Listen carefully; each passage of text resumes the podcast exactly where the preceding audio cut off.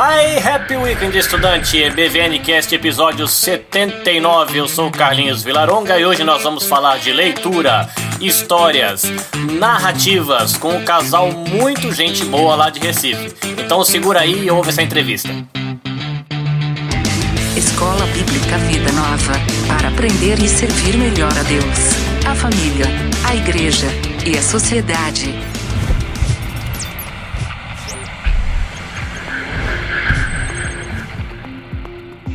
Essa é estudante, eu tô aqui com Ana Carla e Marco Polo, falando direto de Recife, lá do Brasil. Já estou batendo papo com eles faz um tempinho aqui. E como sempre é tradição aqui no Escola Bíblica, eu vou pedir para eles se apresentarem. Então, primeiro, Ana Carla, Marco Polo, bem-vindos ao EBVN Cast. Obrigada, Carlinhos. É um prazer, prazer estar com vocês aí, vai ser bem proveitoso, com certeza. Ana, Marco Polo, vocês decidam quem começa. Pronto, então eu vou, eu vou começar, Carlinhos. Bom, ah, eu fico confusa. Se é bom dia, boa noite. Oi, pessoal do Japão. É bem, bem diferente estar nesse, nesse fuso. Quero agradecer já o convite de Carlinhos por estar aqui conversando com vocês, trocando um pouco da, da experiência, do que a gente vem fazendo aqui no Recife. E para falar um pouquinho de mim, é, eu sou empreendedora social, eu sou docente e eu tenho uma formação em administração. Eu sou formada, eu sou bacharel em administração com ênfase em marketing e tenho uma especialidade especialidade em planejamento de gestão organizacional. Tenho uma trajetória profissional bem. Pode já falar da trajetória? Falo de mim? Fica à vontade. Fica à vontade, então tá. Formada em ADM, comecei trabalhando no, num call center. Na verdade, aqui no Brasil, pelo menos, a gente tem uma, uma trajetória que geralmente a gente começa a trabalhar como estagiário. E aí eu comecei estagiando numa, numa empresa de assistência de celular. E aí depois eu fui trabalhar num call center, eu era atendente de telemarketing de uma multinacional. Ali eu pude entender de que se eu corresse atrás dos meus objetivos e do que eu queria, na verdade, desde a minha formação na, em casa, minha mãe sempre ensinou a correr atrás dos meus sonhos. Então, eu sempre corri atrás do que eu queria realmente fazer. E aí, na, na no telemarketing, eu decidi sair e atuar no campo que eu estava estudando na faculdade, que era a administração e marketing. E aí, eu fui trabalhar na indústria, no, totalmente diferente. Uhum. E aí, na indústria, eu realizei meu sonho de ter vários sapatos, porque eu era analista de marketing, foi, fui na indústria calçadista, então eu comecei a viajar e a conhecer ah, no Brasil outras culturas locais aqui, porque o Brasil tem uma dimensão continental, vamos dizer assim, enorme. Então a nossa cultura aqui é uma cultura bem mista, bem forte em cada região do Brasil. Então eu comecei a conhecer essas diversas culturas e comecei a ampliar até a minha visão. Da indústria eu disse, não, agora eu quero trabalhar em outra área para poder pagar melhor minhas contas e fui trabalhar no ramo financeiro, trabalhar num grande banco aqui também multinacional. E quando eu cheguei lá, foi quando teve essa conexão com o terceiro setor aqui no Brasil, que são as iniciativas e as entidades não governamentais sem fins lucrativos. Eu sempre tive muita vontade de atuar como voluntária de alguma coisa e nesse misto, trabalhando no mercado financeiro, vendo quanto que o mercado financeiro tem uma agressividade muito grande comercial, eu comecei a ter esse, esse choque querendo fazer alguma coisa no social, porque eu vim da comunidade, então eu queria voltar para a comunidade de alguma outra forma. Nesse meio tempo, é, eu já tinha terminado minha especialização, já tinha terminado a faculdade, já estava trabalhando no banco e a gente já estava namorando. A gente depois chega nessa. Ah. nessa... que a gente conheceu na faculdade e começou a namorar no terceiro período da faculdade, não foi é, no finalzinho do segundo para o começo do terceiro. E Marco Paulo sabia dessa vontade que eu tinha de atuar como voluntária sendo que não tinha onde, eu, eu, queria atuar como voluntária. E aí ele viu um anúncio no jornal, apresentou para mim e disse: oh, Ana, tá tendo uma formação de contadores de histórias para atuar em hospital. E aí eu disse: Ah, que legal, que massa, vamos? Aí ele: Não, não vou. Eu disse: Eu, disse, eu, só, é, eu só vou se tu for. Acho que foi mais ou menos assim. Ele vai contar a versão dele. E aí ele foi.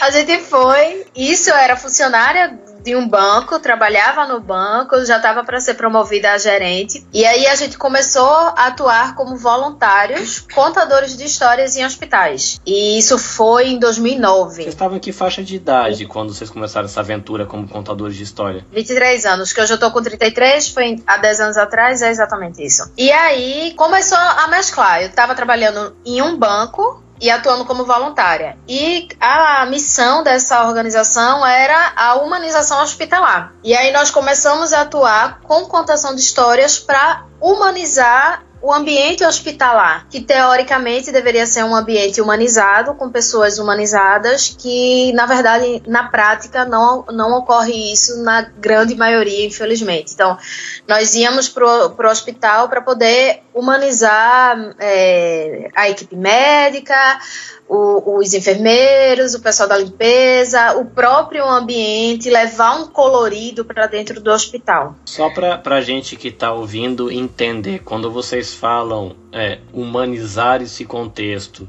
e é um ambiente que não é humanizado, o, o que isso quer dizer?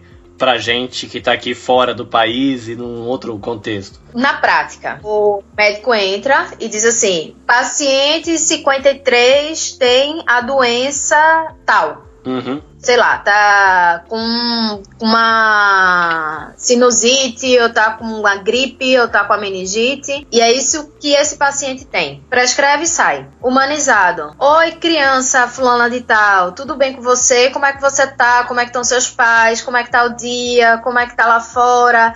Ah, você tem a doença tal, e aí toca, e aí cuida, e aí fala com o pai, fala com a mãe, fala com o responsável legal, ou ele vai com, com um chapéuzinho colorido, ou ele vai com um lençolzinho, um lencinho colorido, ele tem um atendimento diferenciado. É, porque existe um processo, Carlinhos, também aqui no Brasil, que é o seguinte, a, a Universidade de Medicina, ela é muito técnica, e ela transforma um profissional muito técnico. Em 2010, o próprio governo brasileiro, ele viu a necessidade de fazer uma humanização. Então, em 2010 começou um processo de humanização, onde os profissionais de saúde começassem a enxergar o paciente como pessoa. Né? Aquela criança, ela tem a mãe, ela tem um pai, ela está afastada de casa, ela, ela não é só um paciente, ela não é só um número, não é só uma patologia. Né? Então, esse processo de humanização ele envolve um processo de reconstrução da visão do médico e dos profissionais da área de saúde para entender que aquele paciente ele não é um produto, ele é uma criança, ele é um adulto, ele é um idoso, mas ele tem ali uma história a ser contada, a ser ouvida também. Então esse é o processo de humanização que a gente fala aqui no Brasil. Ah, legal. É, agora ficou assim, trouxe uma imagem interessante, porque como aqui no Japão é muito comum a gente trabalhar com linha de produção, fábrica, é, me deu essa ideia de linha de produção, né? Entra o número 53, senta o número 53, faz exame, o cara traz o exame do número 53, nem tem nome, não tem cor, não tem pai, não tem história devolve o né, remédio pro número 53 e paga a conta lá, 53. É isso. É, e aí eu recebi uma proposta para trabalhar em um outro banco, fui trabalhar num outro banco e já tava bem enrolada, vamos dizer assim, afetivamente, emocionalmente, profissionalmente com o terceiro setor. Então, 2010 fomos a São Paulo para ter um treinamento para entender melhor do terceiro setor, algo que estava engatinhando, não engatinhando aqui no Recife, mas não era algo tão disseminado como é hoje em dia. Então, fomos a São Paulo, entendemos com essa instituição, que já é uma instituição com mais de 20 anos de atuação no Brasil, então entendemos como atuar com, no campo voluntário, com o marketing, com a, a, publicidade, a parte jurídica, a parte contábil. É, entendemos essa, essa questão global do terceiro setor, do empreendedorismo social. Então, voltamos para Recife, ampliamos as unidades de atuação e eu já estava como gerente pessoa jurídica de outro banco, e foi em 2014 que tivemos um, um encontro que eu acho que é legal falar um pouquinho mais para frente para dizer como foi que a Empreendele nasceu, em 2014, e esse encontro que tivemos, que foi um encontro muito poético, vamos dizer assim, trouxe uma reflexão muito grande para a gente, foi quando eu pedi demissão do banco, a gente conversou como um casal, pra, porque isso é, interfere muito na nossa vida é, conjugal, então tudo a gente busca fazer de uma forma muito coerente que seja interessante e bom realmente para os dois. E aí a gente conversou, decidi sair do, do outro banco que eu já estava, com, com cargo e com uma carreira sólida, saí. E aí, 2014, fundamos a Associação Empreendele. Empreender, que é aí nós voltamos para a comunidade, porque no hospital é, nós contamos histórias, mas na semana seguinte a criança ou tem falecido ou tem tido alta. Então a gente não consegue ter um acompanhamento com a criança, nem ver a questão do empoderamento que essa criança pode vir a ter e ser trabalhado. Então, decidimos voltar para a comunidade, como eu já tinha dito no comecinho, eu vim da comunidade, uma, uma, periferia aqui do Recife, então a gente precisava levar a palavra, fortificar essa criança na periferia, porque a palavra tem muito poder. Então, é, em 2014 fundamos a Associação Empreender e aí é, eu já estava formada, já tinha terminado a, a, a especialização, e aí me aprofundei mais nesse campo, comecei a atuar mais mais fortemente como empreendedora social. Entre 2016 e 2017, eu comecei a ministrar aulas no, em pós-graduação e também na graduação. Ano passado, retrasado, comecei também a ministrar aula. E aí, esse ano, é, eu entrei, no, voltei novamente para a faculdade depois de uma imersão no empreendedorismo social que eu fiz nos Estados Unidos, financiado pelo Departamento de Estado americano. Então, eu fiz essa imersão em alguns estados lá no, nos Estados Unidos e aí eu voltei é, vendo que eu precisava precisava sair da minha zona de conforto, porque dessa parte de gestão de terceiro setor já entendo muito bem, já tenho uma propriedade grande, então eu precisava entender da parte mais, na parte teórica mesmo, porque como eu já atuo há, há 10 anos, então eu estudo muito a parte de psicologia, essa parte de desenvolvimento da criança e do adolescente do voluntariado, então decidi voltar para a faculdade como aluna esse ano, fazendo um curso de intervenções psicossociais em pessoas e grupos de risco e que estão em vulnerabilidade. Então, que é um curso voltado para psicologia. Então, esse ano eu voltei novamente para a faculdade para entender mais essas questões psicossociais desses grupos. Então, é basicamente isso. Falei muito, que eu contei um pouco de história, mas a minha apresentação é essa. Hoje eu sou empreendedora social, sou docente, e aí a gente vem dando palestras, vem dando consultoria, essas coisas no, no país inteiro, que a gente já vem em outros estados também. Ah, legal. Marco Polo, sua vez. Abre o seu coração. A minha apresentação é mais breve, mais rápida. né, Ana realmente tem a tendência de falar um pouquinho mais. Mas assim, eu, eu comecei. Eu conheci conheci Ana, na verdade, na faculdade. A gente, a gente se conheceu lá, eu tinha uma história anterior, bem, bem distante, né, da, da área acadêmica e da própria Ana. E aí a gente se conheceu na faculdade. E é engraçado que a nossa vida profissional, ela sempre foi muito próxima. Então a gente estudou na mesma graduação, fizemos a, uma pós-graduação junto, trabalhamos no banco junto, fundamos a, o Instituto Vive História aqui junto, fomos diretores de uma associação Associação de Jovens Empresários de Pernambuco aqui juntos também. Fundamos juntos, né? É, fundamos juntos. Hoje fundamos uma incubadora aqui, né? Passamos dois anos nessa incubadora de, de impacto social juntos também. E hoje nós somos diretores da Associação Empreender Juntos. E fundadores. É, fundadores. Tem um, muita gente pergunta como é trabalhar com um casal. A gente sabe, né? Assim, tem as dificuldades, mas cada um tem a, a sua área, cada um faz aquilo que compete, tem como responsabilidade. E quando um não, não interfere muito assim no trabalho do outro, termina tudo fluindo muito bem. Então a gente está há muitos anos trabalhando junto. Eu, quando entrei na faculdade, eu era cristão, eu era da Igreja Batista aqui de Pernambuco. E Ana Carla não. Ana Carla, ela. Eu, eu não vim de família cristã, então eu, eu, me converti aos 18 anos e acreditava e acredito né, no poder do Espírito Santo para no trabalho de conversão. E aí eu, eu comecei a namorar com Ana sem Ana ser cristã. Né? Eu estava em julgo desigual, né, com a palavra de, mas eu fui também um, um julgo desigual num, num tempo anterior com uma outra pessoa que foi quem me apresentou a Jesus Cristo. E assim, hoje eu sou professor universitário, tenho oito anos, eu dou aula aqui nos cursos de administração e diversos outros cursos. Fui funcionário público também, mas eu não me adapto ao serviço público aqui no Brasil, então eu pedi exoneração. E aí foi quando entrei no banco também, trabalhei com a Ana e a gente fez essa trajetória juntos. Né? Eu fiz mestrado também, eu fiz mestrado em gestão do desenvolvimento local sustentável, né? como é que a gente consegue desenvolver uma comunidade por meio das práticas da própria comunidade. Legal. E aí a linha de pesquisa é empreendedorismo. Fiz também a pós-graduação com ela né, em planejamento de gestão. Hoje eu me apresento normalmente como o príncipe contador de história. Olha, pelo sorriso da sua esposa, quando você falou príncipe, eu acredito nessa história de príncipe. É, acredito, acredito. É. Eu já fui herói, né? Só que o herói se define numa outra instituição que a gente passou, na outra ONG, né, que a Ana falou, que era de hospitais, e eu me defino como príncipe. Foi um título que uma voluntária e algumas crianças me deram Então, se elas acham isso, quem sou eu para achar o contrário? Tá certo, a gente concorda. E quem são vocês para não acreditar nisso, né? então eu me defino como príncipe contador de história. Porque quando o casal trabalha junto, assim, e aí quando o marido, o marido inventa um caos, a esposa já faz aquela carinha de assim, não, não, não. Mas quando você falou príncipe, ela abriu um sorrisão, então é convincente a sua Com certeza.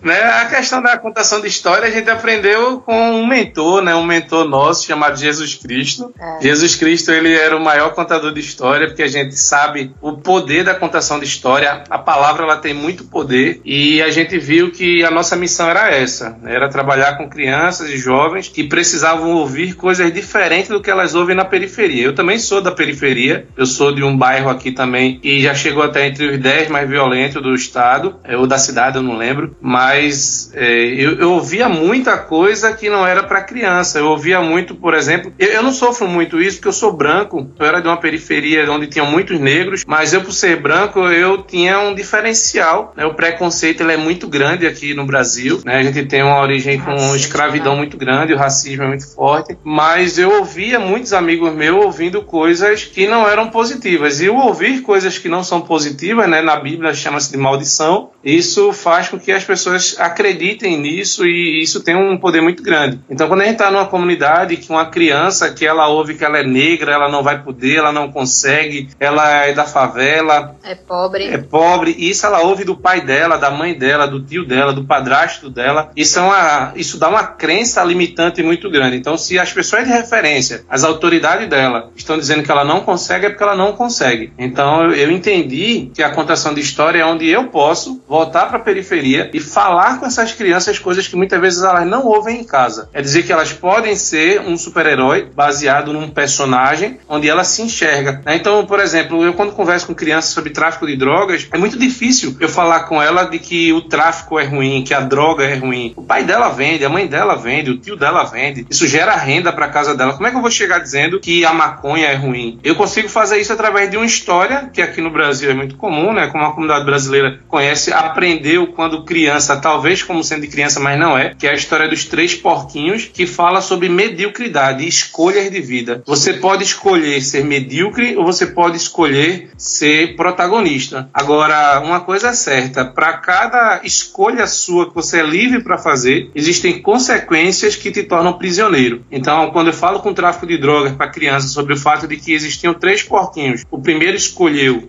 pegar as coisas mais fáceis da vida para montar sua casa, e aí vem um lobo mau e derrubou a casa dele, ele entende que isso é a pior escolha. Muitas vezes é a escolha do tráfico, onde quando a criança escolhe ser traficante, vai vir um, um lobo mau e vai derrubar a casa dela, seja um policial, seja outro traficante, mas na maior referência ela mesma. É a reflexão que eu consigo tirar, por exemplo, com essas crianças, é que nós somos o nosso maior lobo mau. Nós somos aqueles que nos escolhemos todos os dias, boicotar os nossos sonhos, boicotar a nossa forma de ser protagonista para no fim das contas a gente mesmo derrubar, soprar a nossa casa e cair. Então esse sou eu, né? Eu sou Marco Polo, contador de história, professor, né, acadêmico, mas que vivo muita prática com meus alunos. Eu faço muito com que os meus alunos eles participem também das atividades. Né? E agora recentemente a gente fez um evento grande onde lá, 40%, 30% eram alunos que vieram convidados e eles podem dizer em sala de aula, pô, professor, muito obrigado, obrigado por ter me permitido passar por isso, porque o dia a dia muitos trabalham em indústria, né? Minha, eu curso é de administração e eles enxergam que a indústria também tem feito feito com que eles se tornem um pouquinho de máquina por não conseguir ter um processo de humanização. Então, quando eu levo eles, por exemplo, numa, numa ação dessa, eles conseguem enxergar algo fora também que pode ser, de repente, o propósito de vida que foi escondido deles por meio do, do dia a dia, do corre-corre, da, da agenda profissional, da agenda secular que nós temos, e aí a gente termina sendo feliz aí fazendo esse trabalho.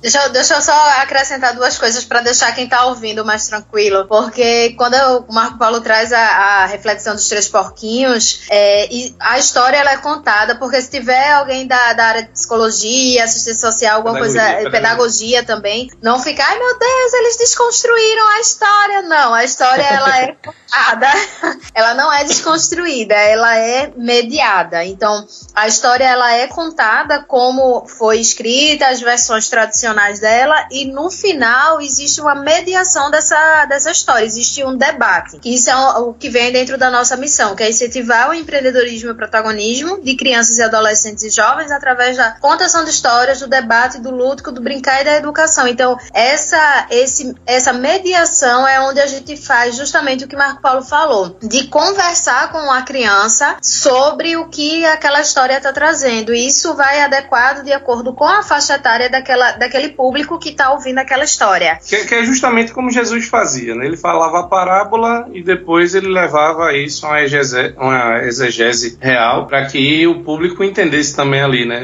Normalmente ele falava por meio de parábola e as pessoas precisavam entender o que é que ele queria falar com aquilo e aí tinha um debate, né? Porque a gente vive num estado que a cultura da contação de história, na verdade a cultura em geral aqui é muito forte. A cultura da música, da arte, do artesanato, da contação de história. E aí muitas vezes a contação de história é só uma contação de história. A pessoa chega, está num evento, ouve uma história e, e sai pronto. E a interpretação é sua. O que a gente faz é mediar essa interpretação. A gente não, não joga na cabeça da criança a moral, a melhor moral, mas a gente faz com que ela ela tenha condições de interpretar uma moral que seja mediada. Então, quando a gente consegue enxergar coisas que fogem de um padrão ético, moral, a gente discute, a gente conversa, mas a criança ela que consegue formatar a linha de pensamento ao qual vai guiar a vida dela. Uma coisa que eu digo muito é o seguinte, que por mais que algumas coisas ruins sejam mais escolhas, mas é uma escolha. Se a criança, ela, quando se tornar adulta, escolher ser traficante, é uma escolha dela. Ela pode escolher isso. Mas o que eu não vou deixar é que a única referência de super-herói seja do traficante. Porque o traficante na periferia é um super-herói. Ele protege, ele gera renda, ele faz com que as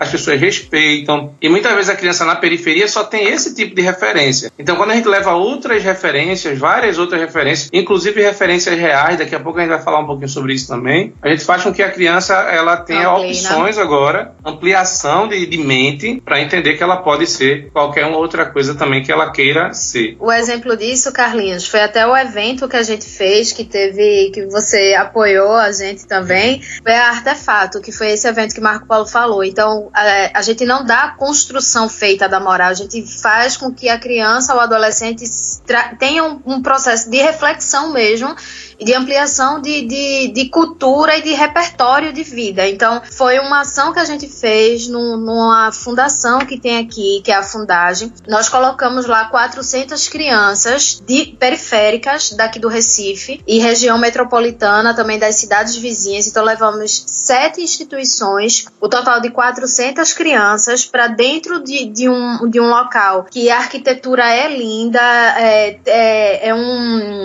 é um local de arte arte contemporânea. Então, nós colocamos 10 artistas plásticos que trabalham parte do, desses artistas. Que aí Marco Paulo também pode falar um pouco disso. Que nós, é, o nome do evento é Artefato, porque nós queríamos que a criança ela tivesse acesso ao fato que gerou aquela arte. Então, metade desses artistas eram cristãos, porque a gente queria que eles falassem, dizendo assim: a, a, a minha, inspiração, minha inspiração é Jesus, e por isso que eu construí aqui. Então, ela tivesse contato também com essa, com essa outra possibilidade, vamos dizer assim, essa outra realidade, essa outra verdade. E é, esse contato com os artistas, parte deles também utilizavam materiais recicláveis. Então, do lixo se gerou aquela arte, daquele resíduo sólido gerou aquela arte. E aí as crianças fizeram tipo um circuito, tipo não, um circuito dentro do, da fundagem. E elas tiveram contato com todos esses artistas. Então, essa, essa mobilização, nós conseguimos levar em torno de 200 voluntários para atuarem com essas crianças no turno da manhã e da tarde. E aí, quase metade desse corpo voluntário for, foram acadêmicos, foram alunos que foram trabalhar e que nunca tiveram, nunca participaram de nenhuma ação assim. Então, a gente conseguiu levar os alunos da Federal aqui da, da de Pernambuco, os alunos de Marco Polo, e aí a gente engajou, colocou o, o pessoal lá. Foi, foi muito divertido. Foi para mim, eu achei super tranquilo, que a gente já está acostumado a fazer as ações bem bem volumosas. E o objetivo dessa ação era inspirar. Inspirar. Então a gente não estava com, com o objetivo da criança sair de lá um artista. A gente estava com o objetivo que as crianças saíssem de lá inspiradas a ter uma outra possibilidade na vida. Não só aquela que é colocada muitas vezes na periferia, mas outras possibilidades.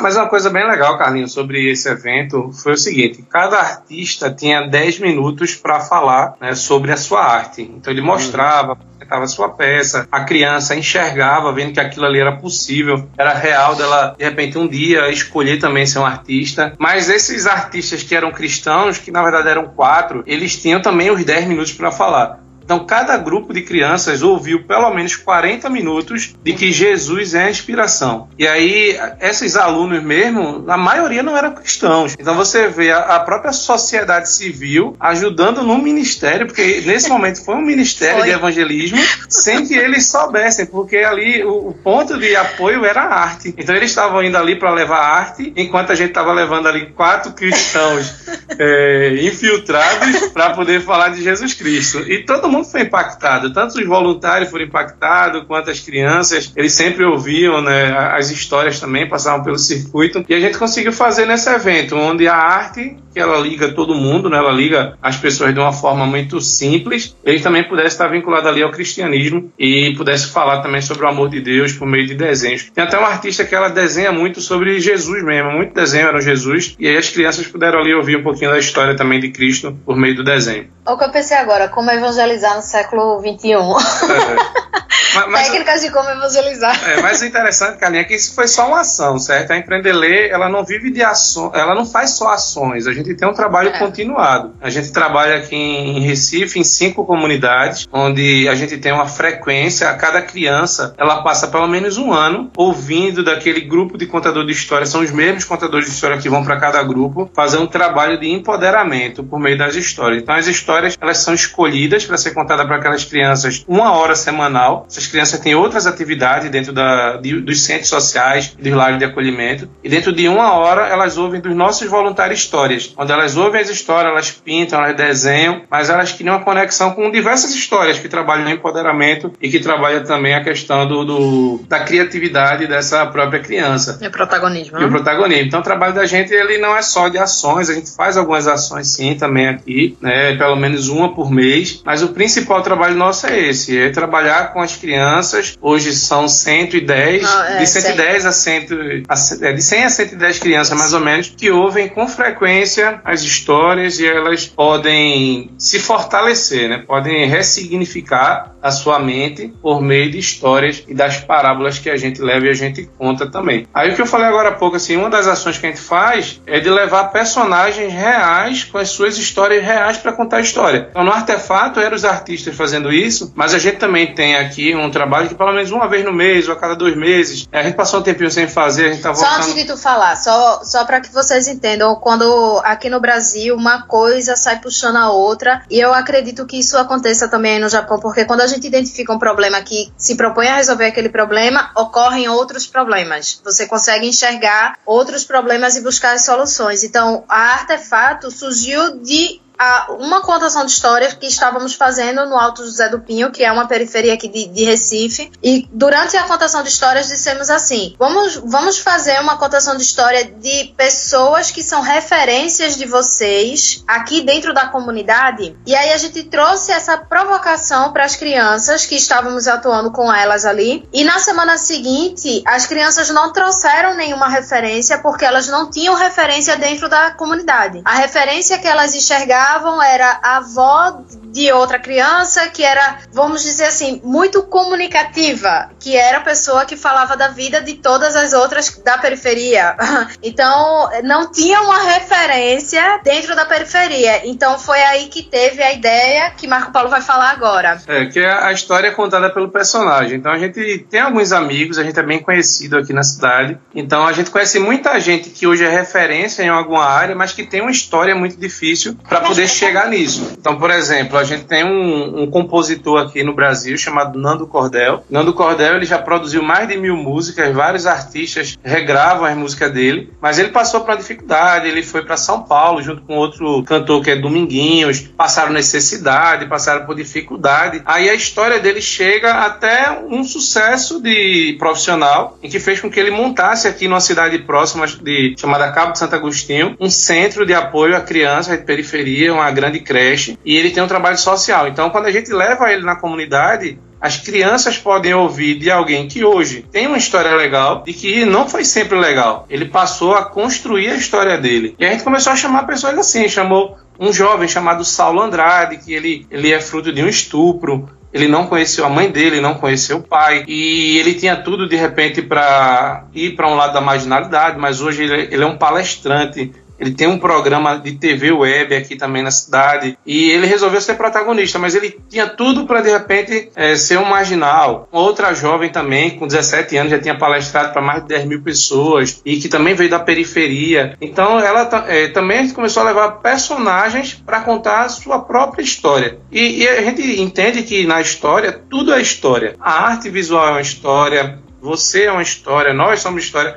Ontem a gente estava assistindo um seriado na Netflix que a pessoa dizia justamente isso, dizia que nós somos uma história. Não passamos fi... de uma história. É, né? no final das contas, no fim de tudo, nós somos uma história. Quando morremos, o que lembram de nós são as histórias. É, e essa, essa ação dentro da comunidade faz com que as crianças tenham acesso a histórias de pessoas ditas de sucesso, porque o sucesso não está é, atrelado só a dinheiro. O sucesso está atrelado a você ter uma vida estável, você ter uma família, você ter seus filhos, você ter saúde. a saúde, ter sua religiosidade, sua espiritualidade. Então, quando a, a gente leva esse personagem personagem, esse personagem real, as crianças têm acesso. Então, por exemplo, a gente começa, transforma a, a pessoa num conto. Então a gente começa, era uma vez um, é, um uma pessoa chamada Flora de tal e tal. E aí quando, por exemplo, o Nando Cordel entra, é, começa, ah, isso aqui tá muito bom, isso aqui tá bom demais, que é uma das músicas dele bem conhecida. Ah, aqui tá fraca entrar, mas quem tá dentro não sai.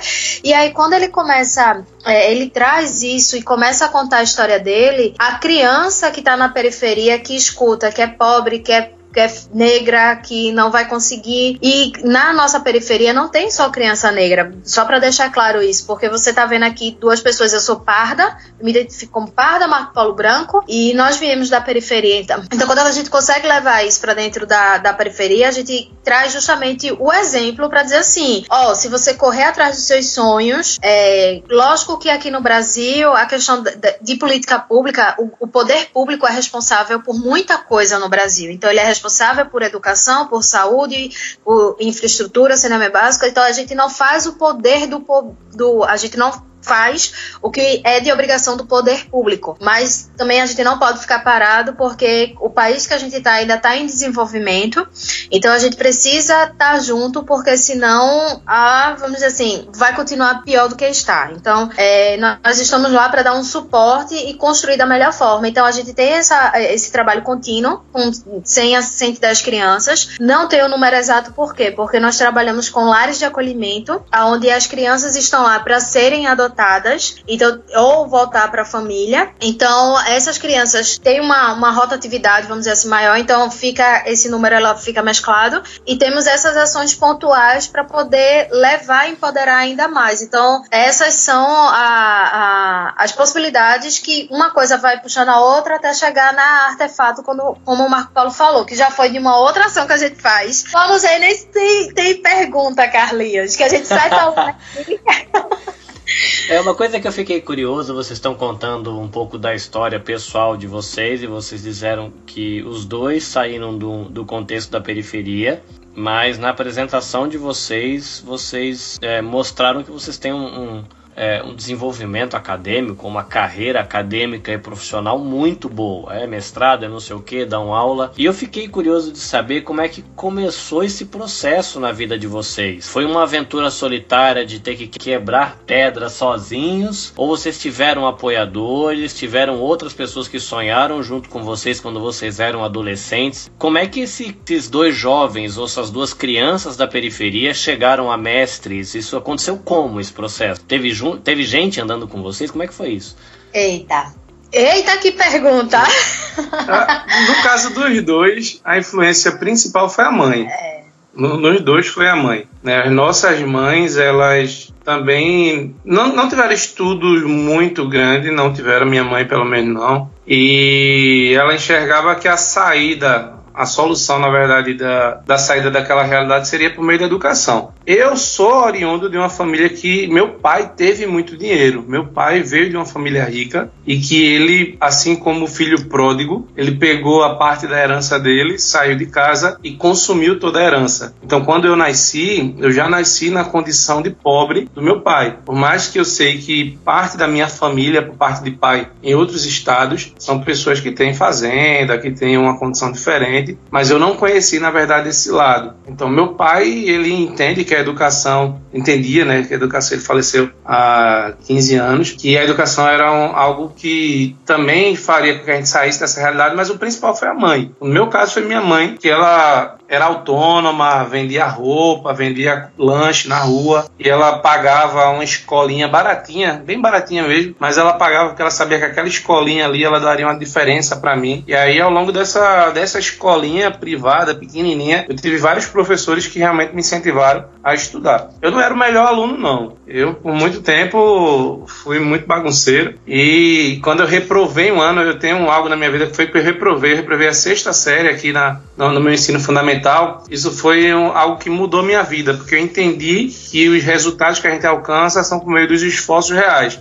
E aí, a partir da minha reprovação do sexta série, eu tive uma mudança de forma de pensamento. Aí eu comecei realmente a ser o melhor aluno, a estudar muito mais. Mas nesse caso meu foi realmente a mãe, não tem outro a dizer. É, a, a minha mãe, é, como o Marco Paulo falou, ela não, não conseguiu finalizar o ensino médio aqui no Brasil. E com eu tenho dois irmãos e eu sou a filha mais nova uma diferença de 14 e 15 anos para meus irmãos, então eu sou praticamente criada como filha única. E minha mãe, ela foi vítima de violência doméstica. E isso quando eu tinha 8 anos de idade. E com 8 anos de idade, ela me ensinou a enxergar a vida com um outro olhar porque ficamos eu e ela. E aqui no Brasil, uma mãe dita solteira é bem difícil, vamos dizer assim. Então ela teve uhum. que me ensinar a ser forte com oito anos de idade. Mas eu não deixei de ser criança com oito anos. Ela, ela teve esse desenvolvimento e essa habilidade de fazer com que eu vivesse a minha infância de forma legal. E ela sempre me disse assim: olha, o que pode fazer é você entrar na faculdade, é você estudar. Eu tô trabalhando para que você estude. Então, ela foi o meu pilar para dizer assim: estude que você consegue o que você quiser, porque ninguém vai limitar. Quem vai lhe limitar é você. Então, vá atrás dos seus sonhos. Então, dentro da sabedoria dela, ela conseguiu me dar uma base para que eu conseguisse pensar e voar alto. Então, na minha casa, eu fui a primeira a entrar na faculdade. E no meu grupo de amigos da, da infância, eu fui a primeira a entrar na faculdade. Foi uma festa quando eu passei, que minha mãe foi pra rua para comemorar isso na comunidade. Então, quando eu cheguei em casa, ela tava na rua gritando, vibrando, porque eu tinha entrado na faculdade. E isso é, é, é, foi esse, foi esse, essa base que minha mãe deu, me criando sozinha, sem nenhum apoio apoio, sem nenhum apoio mesmo do, do meu pai, que me fez entrar na, na faculdade. E isso meio que estimulou meus outros, meus outros amigos. Esse mês mesmo eu tô indo pra formatura de um que foi criado junto comigo, é meu irmão, é, de, de, de leite, não de sangue, meu irmão de carne, vamos dizer assim. Ele tá indo pra segunda formação dele, então teve essa construção. E a gente viu que é, eu pude perceber que realmente através da educação é que você consegue é, mudar a sua realidade, vamos dizer assim. Depois que eu entrei na faculdade, eu entrei na faculdade, como Marco Paulo disse, eu ainda não era cristã, eu tinha uma, uma vida secular muito forte. E no segundo período da faculdade, eu, eu me converti em 2000 e, 2011, 12, eu acho. E aí eu pude perceber outra, outra realidade. Então, é, isso me fez caminhar e dizer assim: ok, eu estou construindo uma história e eu preciso dizer para as crianças que estão lá na periferia, para os adolescentes que estão lá na periferia, que a educação muda, que a, a educação transforma. Então, foi por isso que a gente decidiu voltar para a periferia, para dizer assim: ó, vamos atrás, porque se eu conseguir, você também consegue. Então, mostrando outras possibilidades, porque nós tivemos as nossas mães que mostraram outras possibilidades. E aí, o, o, o meio que a gente vai vivendo acaba é, impulsionando a gente. E eu agradeço muito a Deus o fato da gente ter se encontrado na faculdade e ter começado uma, um relacionamento que primeiro a gente era colega, depois a gente foi amigo e depois a gente começou a namorar. E mal sabia mamãe que te incentivando a ir pra faculdade e tava te dando Marco Polo de presente. Pois é. é tá vendo você?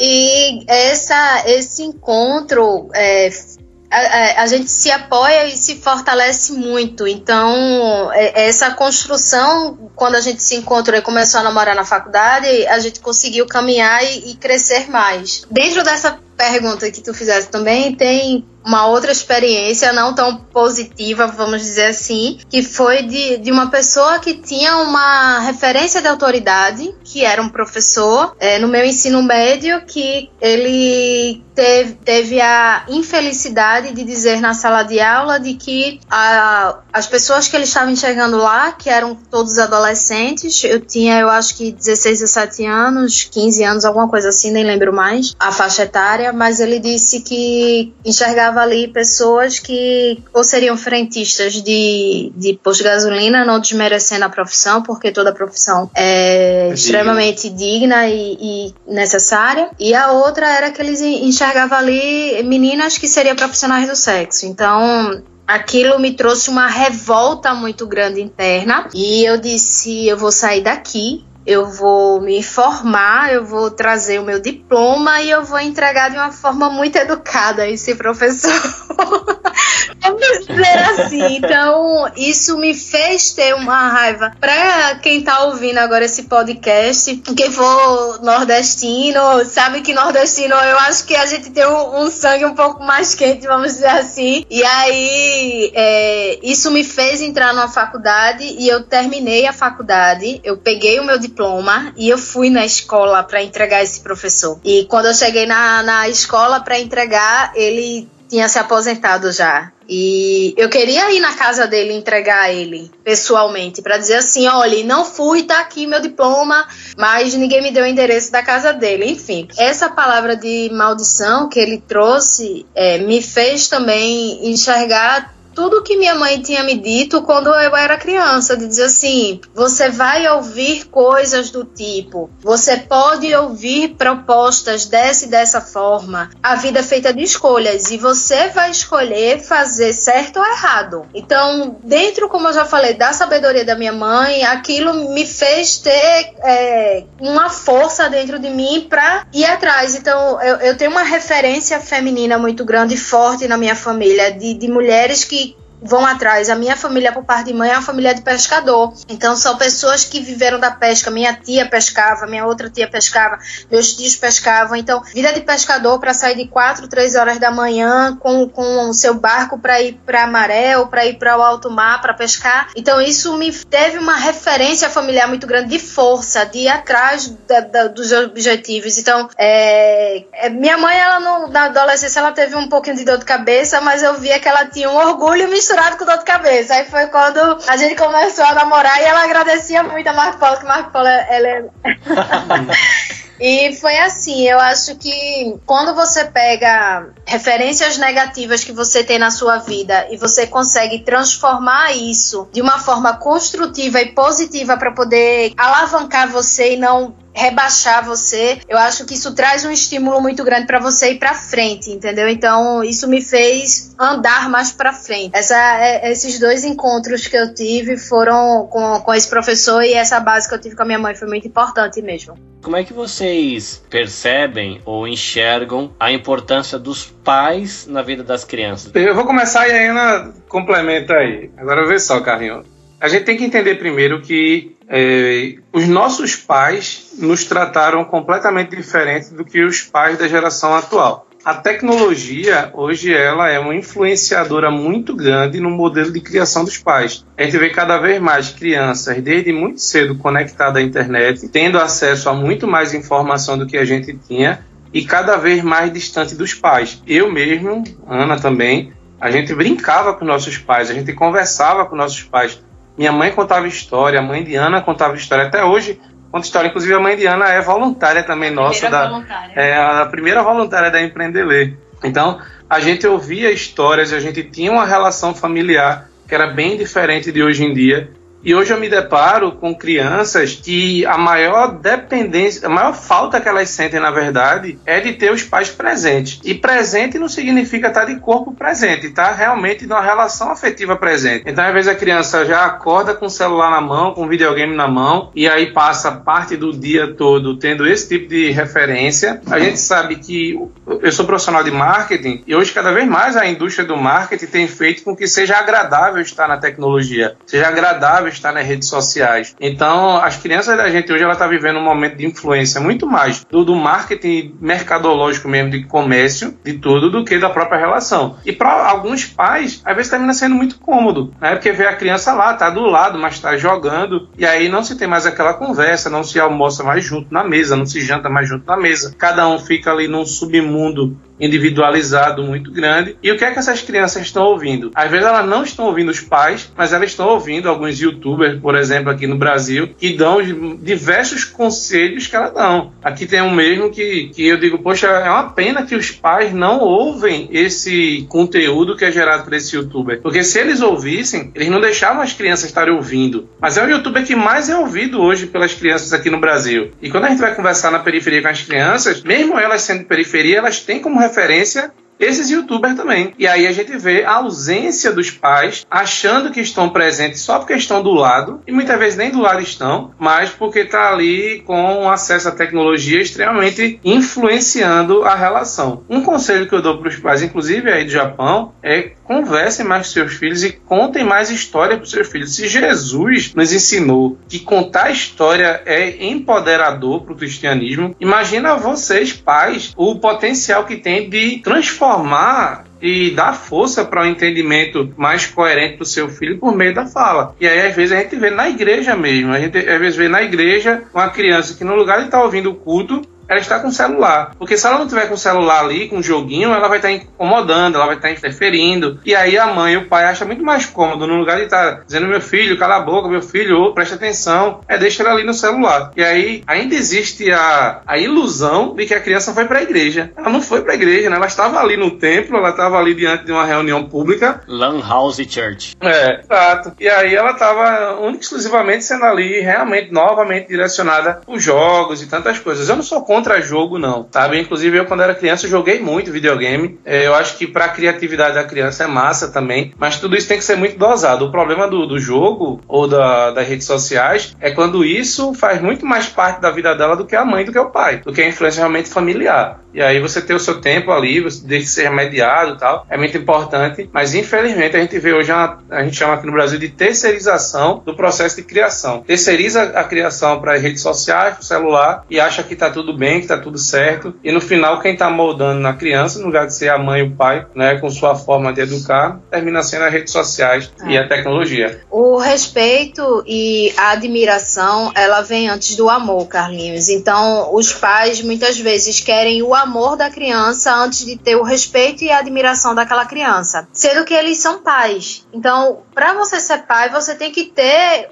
o respeito e a admiração dos seus filhos. Porque se o teu filho não te respeitar e se o teu filho não te admirar, ele não vai ter a mesma linha que você teve. Ele vai buscar o respeito e a admiração de outras, de outras referências fora de casa. Então, se você não, não se coloca para ter o respeito e a admiração do teu filho, o teu filho vai buscar isso numa internet, no amiguinho na escola, ou num outro professor, ou em um outro adulto fora de casa, porque a criança ela não tem isso dentro de casa. Então, se ela não respeita seus pais, tem uma estrutura familiar mais equilibrada, mas aqui quando a gente traz para o Brasil é a, a, o responsável legal. E muitas vezes as crianças aqui elas não são cuidadas pelo pai e pela mãe, mas pela avó, pelo avô, pelo tio, por outras pessoas. Então, se eu não tenho primeiro o respeito e o amor da, do meu filho, ele vai buscar isso em outro lugar. E esse respeito e esse amor, é, essa admiração vem muito com disciplina. E essa disciplina é dar limites de tempo para ficar na internet, tempo para ficar no jogo, tempo agora para você ficar comigo e ouvir as histórias que a mamãe ou que o papai tem para te contar. Vamos contar a história. É uma questão de ter paciência para poder ouvir. É uma, uma outra questão que eu gostaria de colocar também, que Marco Paulo já falou muito, mas é ter cuidado com as palavras que você diz para os seus filhos,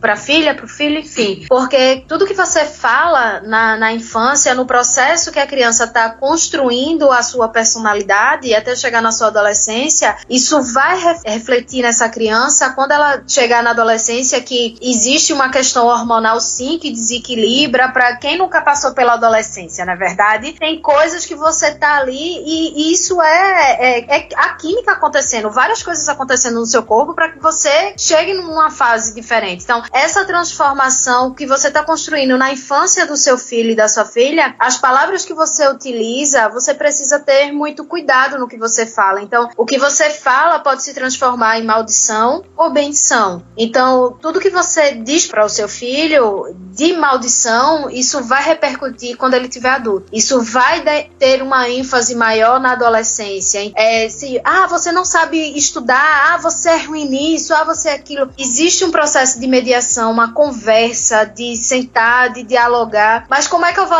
dialogar, por exemplo, com uma adolescente numa fase complicada da vida se eu nunca dialoguei com ele na infância? Então, se eu nunca sentei com meu filho na infância, se eu nunca é, trabalhei, com, trabalhei com meu filho na infância, ah, mas eu tive que trabalhar muito, então eu coloquei uma babá para cuidar dele. Então, a referência que essa criança vai ter é a babá, não é você você. De você, talvez ele tenha uma referência de abandono. A gente diz muito aqui, é uma questão de equilíbrio. Você equilibrar. Você precisa trabalhar, ok, mas quando você estiver em casa, esteja em casa com seus filhos. Não fique no celular, não fique na internet e traga o máximo de, de carinho e de amor para ele, para que ele te respeite, te admire e, consequentemente, te ame. E aí ele vai ter uma. Quando ele chegar numa fase mais complicada, que é uma fase de transição da adolescência para a fase adulta, ele consiga te ouvir com mais clareza, de ter mais respeito pela sua palavra naquele momento, porque você vai ser uma referência positiva para ele e não dizendo assim: "Ah, mas quando eu era criança você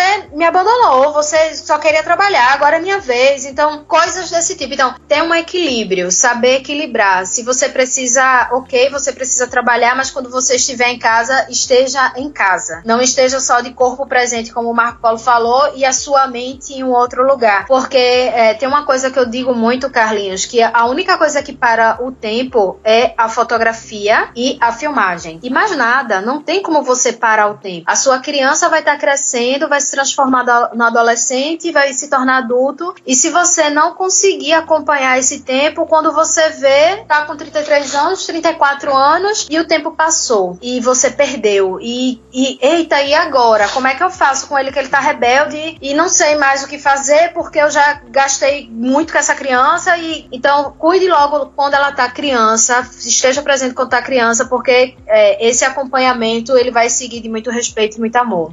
Tem uma questão aqui no, no Japão que é um, um, outro fator que é desafiador, que é uma barreira para os pais, que as crianças que crescem dentro da escola japonesa e não tem essa comunicação muito tem, não tem, vou colocar assim, tem uma comunicação muito estreita com os pais, Eles conseguem pedir água, pedir para ir no banheiro, pedir para comprar chocolate, mas a, o idioma deles, do coração, é o japonês, não é o português. O, idioma de pedir bolacha e pedir comida e lavar meia é o português. O idioma para falar do que sente é o japonês. Mas a realidade da grande maioria, eu acho que dos brasileiros que estão na fábrica, são de pais que não são fluentes, se comunicam pro dia a dia. E aí você tem uma criança que ela não consegue te entender quando você começa a falar de coisa profunda em português e quando ela tenta se expressar para você é, em japonês você também não dá conta. Então é um desafio que muitas famílias famílias encaram aqui, né? Porque é, hoje em dia a rotina do Japão mudou um pouco para algumas fábricas, mas quando eu cheguei 15 anos atrás era muito comum terem fábricas onde a gente trabalhava de 12 a 14 horas por dia. Entrava às 7 horas da manhã e eu saía às 9 horas da noite. Era comum fábricas assim. Hoje tem menos porque depois daquela crise mundial o Japão mudou bastante, todas essas questões econômicas atuais com América, China e não sei o que, isso afeta também aqui a vida nas, nas fábricas no Japão. A ideia que eu dou é de repente ter uma escolinha que ensine português. Esses pais ou essas mães que po possam ter algum tempo livre, é uma forma de estar junto e de ensinar, vamos dizer assim, um segundo idioma para essa criança, já que ela está aprendendo japonês e é a forma dela se comunicar. Então, através da arte, elas consigam se comunicar expressando o amor assim com os pais. Então, através do desenho, através da, da pintura, através da escrita. E aí, essa conexão de repente pode ser diferente. Uma escolinha de, de para ensinar o português de, pode ser uma, uma ideia aí, hein? Porque vocês têm essa questão cultural que realmente impacta bastante, mas é só uma ideia. Não sei como é que seria isso na prática, a gente tem aqui na nossa igreja, não é um projeto da igreja, a igreja ela, ela apoia o projeto de uma numa membra da igreja, que na verdade ela é uma japonesa, chama Yuko Matsudaira, é, só que ela é japonesa e criada no Brasil. Ela é educadora e ela tem um projeto chamado Projeto Alpha. E nesse Projeto Alpha ela passa um ano, mais ou menos, dependendo da, da, da dinâmica da turma, um ano e meio, com essas crianças dando aula para eles. E é legal porque ela usa a contação de história. Pelo menos no ambiente onde eu tô, para quem quer se matricular lá com a, a Sensei Yuko, né, que a gente fala, é, esse pro, já existe um projeto mais ou menos nessa linha aqui que tem tentado ajudar as famílias com isso. E as crianças também. A gente tem várias crianças lá na nossa igreja que foram alfabetizadas por ela, já foram na. O pessoal lê português fluente, pega a Bíblia lá, aquelas palavras difíceis e de boa. Mas é tudo garotadinha que cresceu dentro da escola japonesa. Chayuko tá fazendo um trabalho legal aqui nessa área. Teve uma coisa que a Ana falou agora há pouco, né, dando conselho para os pais também. Ela falou sobre cuidado com o que os pais falam, que a gente tem às vezes uma visão um pouco distorcida sobre maldição. A gente às vezes entende a maldição como algo místico, como algo mágico. E na verdade não. Por exemplo, um, um exemplo bem simples. Eu, quando era adolescente, eu sempre fui gordinho, sempre fui fora do, do peso padrão aí que se imagina. E eu praticava um esporte, por exemplo, que, que não é tendência para gordinho, que era capoeira. Eu sou pernambucano, pernambucano Pernambuco a capoeira também ela é muito forte. Eu fazia, dava salto mortal, dava aquele negócio. E ninguém nunca chegou para mim, por exemplo, dizendo assim: ah, mas tu não vai conseguir não porque tu é gordinho. Mas às vezes o fato de você dizer: não, mas, é, Fulano não vai conseguir não. Tá vendo que Fulano não vai jogar futebol? Tá vendo que Fulano não vai praticar isso? Isso não, não tem a cara dele não. Isso é mesmo que acontece às vezes com a escola. Tá vendo que não vai aprender isso? Tá vendo que ele não vai aprender sobre robótica? E esse, essas pequenas falas que tem, isso são maldição sem ser com aquele caráter místico místico de que é algo como se fosse uma magia sendo jogada. Não, só falada, é uma crença. Eu ouço, eu acredito naquilo e aquilo ali vira uma verdade para mim. E quem foi que disse isso? Foi minha mãe que disse que eu sou gordinho e não consigo. Foi minha mãe, que meu pai que de repente disse que eu não consigo aprender tal coisa. Eu me deparo hoje na minha família mesmo com uma situação dessa, de uma pessoa na família que sempre ouve que não consegue, que não pode. E a gente vê a, a autoestima dele como é afetada nisso. E termina ele mesmo dizendo: Não, eu não consigo, não, não consigo fazer e é uma criança. É, é uma criança que às vezes ouve da avó, da mãe, e do pai, e que ele não consegue. E isso é uma palavra mal, né? Que ele termina acreditando e moldando também, limitando o seu modo de pensar, seu modo de agir. Era só mais para completar. Eu gosto muito de falar na, em palestra normalmente sobre essa questão de que maldição, ela não é mística. Ela é só uma verdade que foi falada por alguém e que faz que a pessoa acredite. E a, a fé, ela é muito forte, né? A fé, ela é capaz de moldar a forma como como você age no mundo. O Empreende Ler, pelo que vocês estão partilhando aqui, é, vocês tiveram uma a carreira profissional, aí vocês decidiram mudar de área e no que na, desenvolver a história e chegamos no Empreende Ler. Me dá a impressão de que vocês abriram mão de algo que gerasse renda para fazer algo que é você se doar para os outros. É, da onde vem o sustento do Empreender? Como é que funciona essa parte? Como é que isso sobrevive? Vocês são um casal, o casal também tem conta de luz a pagar. É, como é que acontece? Eu entendi que vocês estão dando aula hoje, palestra, então imagino que isso gera uma renda, mas me pareceu que quando vocês abriram mão da carreira profissional mais sólida, né, que, né, que a Ana estava comentando, que isso gera um vazio e para você ir para um ramo que é de você se entregar para os outros. E aí, da onde na época, não sei se antes, da onde vinha o recurso ou hoje, como é que chega o recurso, como é que funciona isso no empreendimento? É, eu vou começar dizendo porque esse ano foi um ano que Deus mostrou muita coisa para nós. Mas é basicamente nós somos missionários. é um campo missionário, Carlinhos, porque quando é, a gente decidiu abrir mão em 2014, é, a gente não tinha uma dimensão espiritual tão grande e tão forte quanto Deus vem nos trabalhando muito fortemente desde 2014. Então, quando a gente decidiu abrir mão, eu do meu cargo de gerente de banco, Marco Polo da coordenação e do cargo público que ele tinha, e aí a gente mergulhar nisso, esse campo foi um campo que Deus vem trabalhando em nós, trabalhando em todos os aspectos que você imaginar, Deus vem trabalhando isso em nós desde 2014. Esse ano foi um ano que Deus mostrou muita coisa, falou muita coisa com a gente e a gente, eu pelo menos já aceitei essa, essa questão, porque para quem tem um chamado missionário, tem resistência, né? Dizendo, não, ai meu Deus. É uma resistência assim, mas é um campo que é, é o que a gente quer atuar. Então hoje eu vou falar um pouco de como é Empreender e Sobrevive. Então, por questões mesmo estratégicas, nós só começamos a enviar vários editais a partir da metade do ano passado para esse ano. Então, a Empreender hoje participa de editais públicos privados, prêmios, é, porque a gente já tem quase é, tem quatro anos né, de CNPJ, já tem um resultado consolidado para apresentar, já existe uma história concreta por trás, a gente já tem é, tanto os resultados qualitativos quanto quantitativos, então a gente já tem uma confiança, uma credibilidade, as pessoas já conhecem o que a gente vem fazendo desde 2009 até hoje, não só com a Empreender, mas na nossa trajetória como, como pessoa física, e isso faz com que a Empreender consiga captar recursos, vamos dizer assim, de uma forma não tão complicada. Então, todo o evento que a gente faz, a gente coloca nas redes sociais e a gente, graças a Deus, consegue sempre captar tudo que a gente precisa. Então, todos os eventos que a gente faz, ele se paga. E a Empreender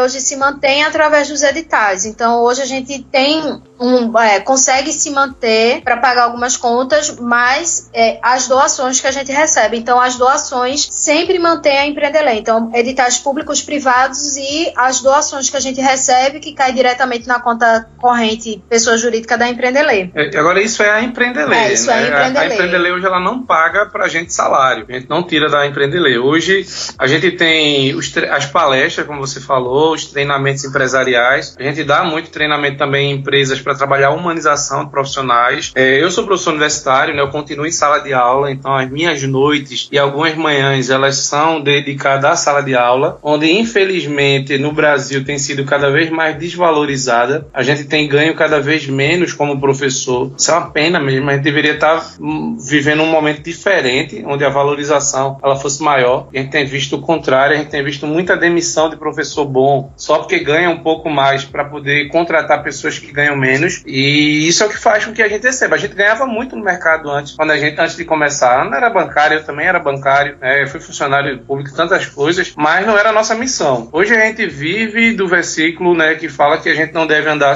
ansioso com o que há de comer, o que há de vestir. E todos os meses Deus tem mostrado isso. Né? Nunca se mostrou tanto o quanto a gente não deve temer o nosso futuro, porque Deus vai dar as condições da gente manter esse futuro. Não é um futuro em que condições financeiras são de que dá que gera riqueza, não gera riqueza. A gente hoje vive uma vida feliz, realmente extremamente feliz com o que faz, com o sustento que nos mantém tem uma com um estilo de vida razoável, que nos dá uma condição legal de viver, mas que acima de tudo faz a gente enxergar o poder de Deus na nossa vida. Então sempre que aparece uma conta ou outra mais que de repente não está dando para pagar, sempre aparece uma ou outra receita a mais de aula de pós-graduação, de palestra ou do próprio jogo. A gente tem um joguinho que a gente criou, que é um jogo de cartas que trabalha pedagogia, criação de história e aí a gente tem vendido também esse jogo. Então isso entra tanto para empreender quanto para a nossa renda também, que, que são os momentos que Deus manda. Então às vezes a gente está lá no aperto, passando um pouquinho ali pelo deserto e para a gente aprender, né? Aprender a gente já a gente já não tem mais aquele dizer de, de aprender com o aperto, porque a gente vem de condição de periferia. Então a gente já sabe viver com muito e a gente também já sabe viver com pouco. E a gente divide, né? Enquanto a gente não tem, já divide. É,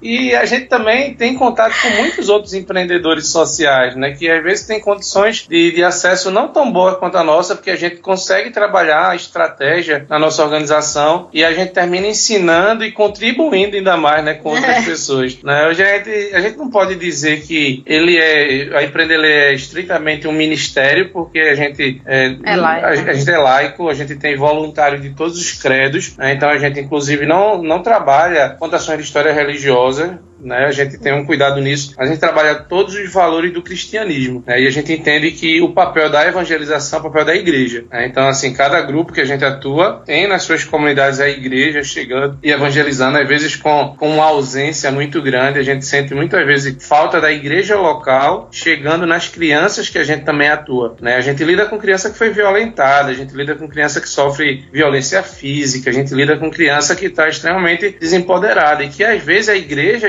espera que a criança vá até a igreja, não é a igreja indo até a criança. Então, alguns dos lugares que a gente atua, inclusive, a gente vê muitas é, religiões espírita, kardecista, indo lá fazendo um trabalho social, indo falar, mas a igreja evangélica do Brasil não tendo ido lá alcançar também essas crianças. A gente faz um trabalho muito pré-evangelístico. A criança está com a mente extremamente desconstruída, totalmente embaralhada. A gente ajeita essa mente dela, a gente dá um empoderamento e a gente muitas vezes espera que que a igreja também vá lá para fazer o trabalho de Cristo. Como a nossa vida é um reflexo do, do Evangelho, as crianças enxergam na gente o cristão e sempre diz: Tia, tu é crente, né? Tia, tu é crente. Mas mais do que com a nossa vida, a gente também precisa muito que a igreja, as igrejas locais entendam que elas precisam também fazer a parte do evangelismo. Legal. E se o pessoal que estiver ouvindo quiser começar a acompanhar o que vocês estão fazendo, de repente se tornar um parceiro, hora daquele jabazinho maroto. Onde a gente acha vocês? Onde tem site? Como é que vocês estão no Instagram, Facebook, Twitter, sei lá onde vocês aparecem? Faz aí o jabá, mostra a cara do Empreendelê pra galera. Agora, da Empreendeler é empreendeler.org. O Empreendeler é um trava-língua de empreendeler.org. O Instagram da gente, do, da Empreendeler, é Empreendeler Oficial. E o Facebook é Empreendeler. Então, se você colocar aí esses três, você encontra a gente. No nosso site tem mais informações institucionais. E no nosso Instagram, lá no destaque, é, consegue ver também as imagens e filmagens das nossas ações. As minhas redes sociais é Ana Carla Albuquerque no Instagram, ah, mas colocar Ana Carla Albuquerque é, Marinho, você também me encontra. E no Facebook é Ana Carla Albuquerque. Bem, a minha é Marco Polo Marinho, tanto no Facebook como no Instagram, então vocês vão encontrar também lá. Não vão ver só empreender, vão ver também falando sobre estratégia, planejamento de carreira, porque como professor eu tenho muita gente hoje que, que me ouve e aí eu consigo falar também de outras, com outra linguagem que às vezes eu não consigo em sala de aula, também aí sobre alguns temas. Então vou encontrar sobre empreendedorismo social mas também vão encontrar bastante aí sobre empreendedorismo normal, sobre é, planejamento, sobre estratégia, tanta coisa aí que a comunidade brasileira precisa ouvir, tanto aqui como aí no Japão também. E é um prazer, prazer estar com vocês. Eu fico muito feliz aí no papo. Poucas vezes a gente consegue falar de nós mesmos. É. Né? Então, assim, sempre é uma honra a gente conseguir falar sem vaidade, mas podendo falar da nosso, nossa experiência, né? Testemunho, né? Testemunho de vida que é algo que quando encontram a gente diz, ah, fala da Empreender, né? mas poucas vezes perguntam sobre a gente mesmo, né? O que a nossa carreira, a nossa trajetória, às vezes ela fica oculta, né? Em função do brilho, inclusive, da própria Empreender. Mas obrigado, Carlinho. Bom, e fica aqui, né, o, a sementinha pra gente aí com os professores Ana Carla e Marco Polo, para a gente ver aí, pensar um formato para o primeiro treinamento Empreende Ler Japão, a gente pensar como a gente consegue fazer isso, se Deus permitir, num futuro não tão distante, né? Pensar no formato, pensar no tema, duração, a gente construindo isso aí. E felizmente a nossa igreja aqui no Japão tem bastante amigos, né? Então a gente consegue trazer um pouco da experiência de vocês para a terrinha japonesa. Aí mais longe que isso, depois só a lua. a gente tem essas coisas, a gente já começa longe lá, digo, pronto, aí agora vai para onde? Vai pra é. é, existem países mais exóticos, né? É. Você não conseguir lugares, né? Na montanha do Nepal, lá no pico dos Alpes de não sei onde, mais, mais longe, mais longe que Japão, Recife, eu acho difícil. Eu tava, eu tava lembrando aqui, Carlinhos, na minha, no meu ensino é, médio, eu tive uma experiência de fazer um trabalho sobre o Japão. E aí a minha mãe na, na época não tinha internet, não tinha o Google, vamos dizer assim, então minha mãe me levou no consulado japonês aqui no Recife para que eu tivesse acesso à cultura japonesa aqui. E aí eu ganhei livros, ganhei um, uma mini maquete, e aí foi, foi bem interessante. Anos depois, eu comecei a fazer judô, e aí eu comecei a ter uma imersão, vamos dizer assim, maior na cultura japonesa, porque o judô traz muito isso. Então, eu passei quase quatro anos fazendo judô. Eu era atleta de um, de um clube que tem aqui bem conhecido, o melhor do mundo, que é o Esporte Clube do Recife. Então, é, eu fui atleta de lá por, por, por alguns anos. E aí passou. E quando foi em 2017, 2016, 17, 16, é, eu tive uma reunião com o cônsul do Japão, uma reunião para trazer justamente essa conexão entre empreendedores sociais e o governo é, japonês. Então, nessa reunião, quando eu terminei a reunião, que eu terminei, cumprimentei ele com a saudação e aí ele foi embora, aí eu fui para minha sala e fiquei assim, caramba! E aí eu trouxe uma trajetória de, de, de onde eu tinha vindo e dizendo assim, vê, e agora a gente está aqui gravando um podcast para as pessoas que estão no Japão. É, é, a vida costura as coisas, Jesus é maravilhoso e a gente está aqui agora, de uma certa forma, contando o testemunho da vida da gente para as pessoas que estão no Japão. Isso é maravilhoso. É, o próximo passo é só a gente ir, né? A gente vai tentar mobilizar aí uma passagem. É, eu acredito que muita gente aí do Brasil depois vai ver esse bate-papo. E é sempre bom a gente pensar que tem aquele que pode ir, tem aquele que quer ir, mas não pode, mas tem um recurso para ir, e tem a gente que quer receber. Então a gente junta as três coisas, né? A galera que quer vir, quem pode bancar quem quer vir, a gente que pode receber e traz a galera pra cá. Que tem, tem bastante gente com coração grande, que cozinha bem. Você, se chegar aqui, serão muito bem recebidos. Amém. Né? Então é bom a gente sonhar junto junto, né? A gente pensar aí nesse futuro, né? Nessa amizade aí do, do, do podcast Escola Bíblica com o Empreende Ler, quem sabe um treinamento online, ou mesmo essa alegria de vocês virem aqui comer um sushi com a gente, por que não? Oh, né? maravilha! É bom, é bom, é bom. Vocês, vocês fazem, oh, fazem o sushi e a gente leva o cuscuz. Boa. A gente leva e faz aí um cuscuz pra vocês. Tá fechado. Não, isso vai ser muito bom. E obrigado, obrigado pelo tempo de vocês, carinho, atenção, né? Vai ser muito proveitoso para quem ouvir. Eu já vou correr atrás de vocês na rede social, já tô seguindo a Empreende Ler, mas também vou procurar vocês lá. E aí o pessoal depois quando receber a divulgação da, do, do próprio podcast, do episódio, vai poder seguir vocês também e vocês começarem a semear aqui em terrinhas do sol nascente. É isso, obrigado. Obrigado, obrigado. Deus abençoe vocês. E até a próxima, quando tiver mais novidades aí, manda uma faixinha de áudio aí falando, ó, oh, gente, vai ter não sei o que, a gente solta no podcast aqui como Popraganda, a galera ora, a gente divulga e vai acompanhando o que tá acontecendo aí em terrinhas do Recife, aqui da terrinha do sushi. Ah, nossa, obrigado. Obrigada, Foi um prazer, foi uma honra estar com vocês aí, tá bom? Valeu, Deus abençoe vocês. Deus abençoe, que a graça de Jesus né, esteja com vocês, o amor de Deus e a amizade do Espírito Santo né, esteja sobre vocês, sobre a gente aqui e que essa família família cristã seja única, né? Que a gente possa ter aquele pensamento único de reino, que a glória nunca seja para nós, que seja completamente para Ele e que todo esse trabalho, tanto do seu podcast como da Empreender e da, das nossas igrejas, que sejam para glorificar o nome de Deus.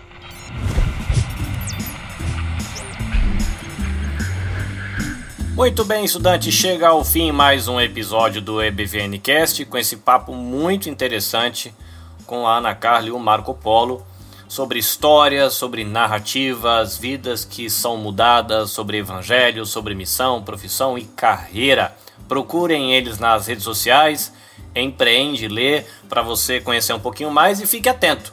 Se você estiver ouvindo esse episódio ainda em 2019, se tudo correr conforme planejado e Deus permitir, teremos uma edição do Bem que Okai, o nosso encontro para estudos online aí, com o pessoal do Empreende Ler. Ana Carla e Marco Polo marcarão presença aqui no Japão de maneira virtual.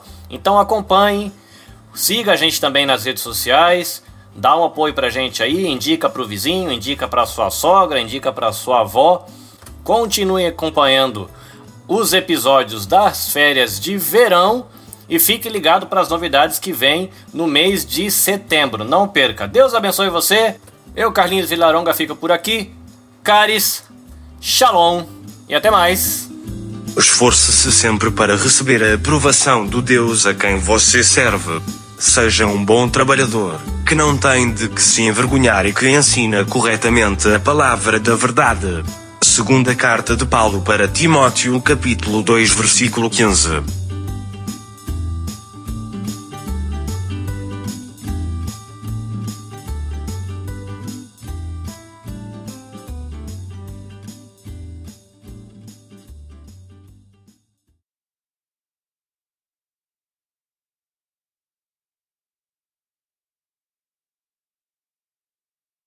Los soldadinhos excessos, a babaquinha para cantar, os solinhos para orar São soladinhos excessos, sim, excessos.